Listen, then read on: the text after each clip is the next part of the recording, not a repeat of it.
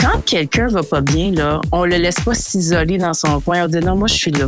En ce moment, toi tu vas pas bien, mais moi je suis là, puis je maintiens le faire. Alors ça, c'est cette autorité parentale là. On se rappelle que c'est nous qui sommes les capitaines du bateau, et puis on s'assure qu'on avance tout le monde ensemble dans une direction parce que le jeune continue. On envoie un message que tu fais partie. sais, On est là avec toi. C'est vraiment important pour moi. Euh, je te laisserai pas, par exemple, marcher avec une patte tout croche quand si tu t'es cassé la jambe. La même chose pour la santé mentale. La santé mentale, c'est quelque chose d'important. Je suis là avec toi.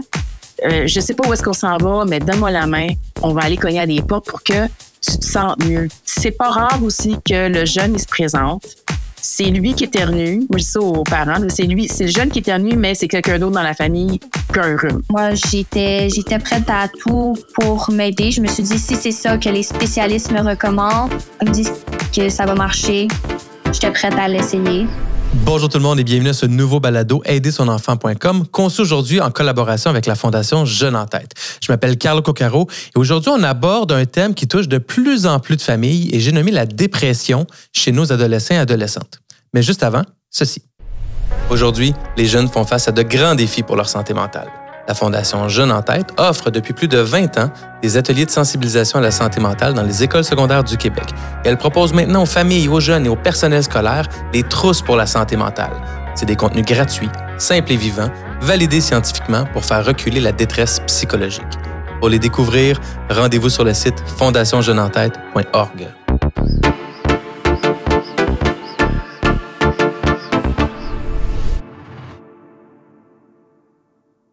Et pour aller au fond des choses aujourd'hui, je suis très heureux d'accueillir Pamela André Nérette, adjointe clinique du groupe Santé Jeunesse du CIUS du Centre-Sud de l'île de Montréal et psychothérapeute. Pamela André, merci d'être avec nous. Ben, bienvenue. Bienvenue, ça me fait plaisir. Pamela André, dis-moi, allons, allons concrètement, qu'est-ce que c'est la dépression?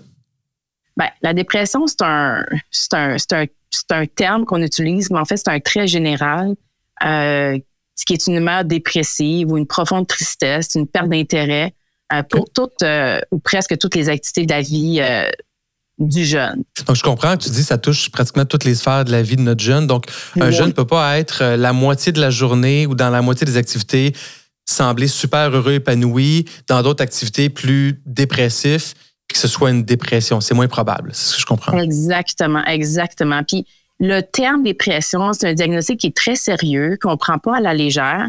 Et pour avoir ce diagnostic-là, dans le fond, de dépression, de trouble de dépression, souvent on va dire dépression majeure, dans le fond, il faut avoir un seul diagnostic d'un ensemble de symptômes, euh, puis que ceux-ci soient présents depuis au moins deux semaines. Les symptômes de dépression, dans le fond, c'est évidemment ben, une humeur qui est très euh, dé- dépressive. C'est Mhm. souvent ça qui alerte euh, les parents. Une- mais chez les enfants, on, va- on peut voir aussi une grande irri- irritabilité ou des, des crises de colère. Euh, on parle d'une diminution marquée de l'intérêt, du plaisir pour toutes les activités du jeune. On parle aussi de d'insomnie ou encore d'hypersomnie. Ça, ça veut dire trop dormir, euh, gain de poids ou perte de poids, augmentation de, augmentation l'appétit euh, ou diminution de l'appétit, euh, une agitation ou une perte d'énergie, euh, le sentiment de dévalorisation, c'est quelque chose aussi d'important. La, déval- la dévalorisation puis la culpabilité excessive aussi, c'est quelque chose qui qu'on retrouve dans la dépression. Puis évidemment, ce qui est très inquiétant pour les parents, c'est les idées euh, suicidaires Mm. ou penser à la mort. Puis ça peut aller même jusqu'à la tentative de suicide.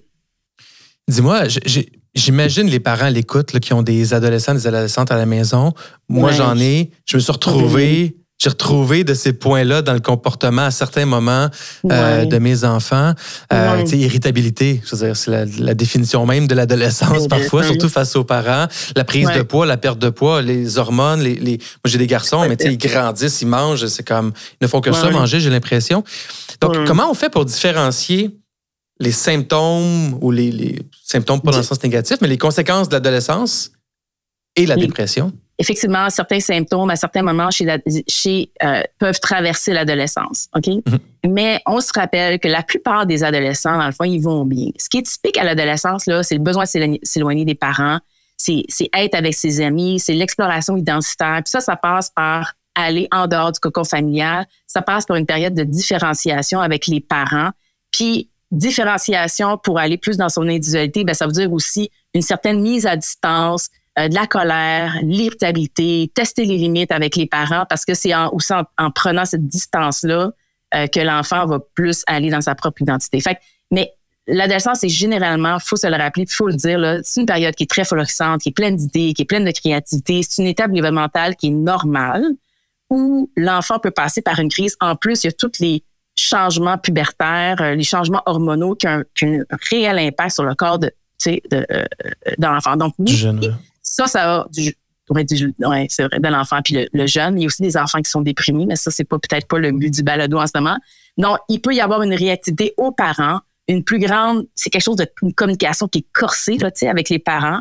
Euh, mais ça, c'est une revendication de, de, l'autonomie, encore une fois, pour aller dans, dans, la différenciation avec les parents. se, on se rappelle, c'est une étape développementale normale. La dépression, là, c'est c'est pas un jeune qui va dans sa vie, là, comme tout ce que je suis en train de dire, puis ça accroche avec les parents. C'est un jeune qui va pas bien.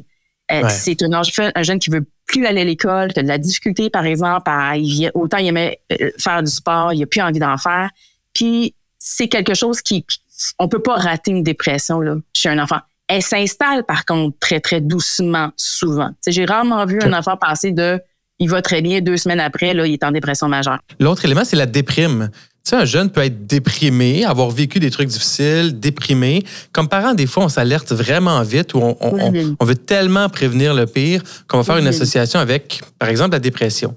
C'est quoi la différence entre les deux? Bien, la différence, c'est la gravité du trouble. Les parents, ils vont le sentir. Il faut faire confiance aussi à son, à son instinct. C'est quelque chose qui passe, qui surtout affecte pas toutes les sphères de développement de l'enfant. Tandis que la dépression, c'est on reconnaît plus notre enfant, il va pas bien, on le sent à une mauvaise place, puis là, on se sent aussi dans beaucoup, beaucoup, beaucoup d'impuissance.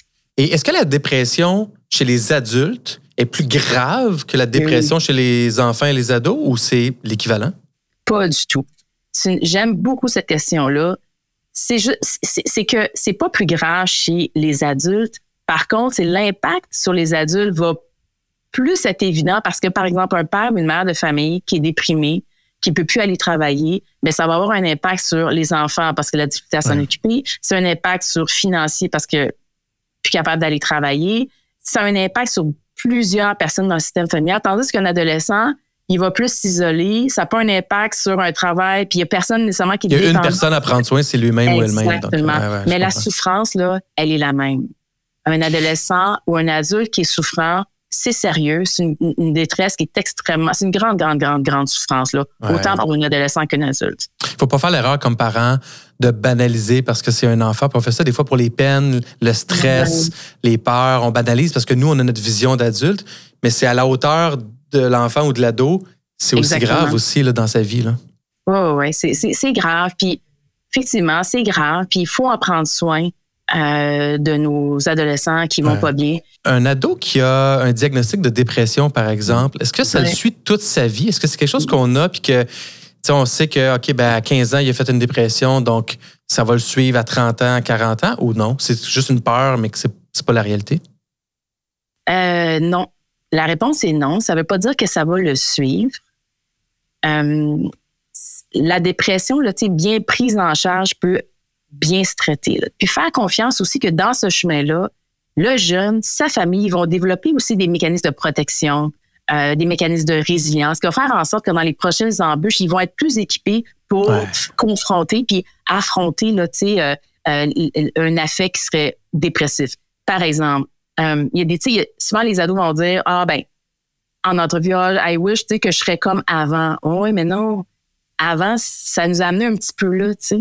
Alors là, puis éventuellement en thérapie, éventuellement, ils se rendent compte qu'ils sont en train de mettre dans leur petit sac à dos, dans leur petite besace, sont en train de gagner euh, une meilleure compréhension d'eux-mêmes.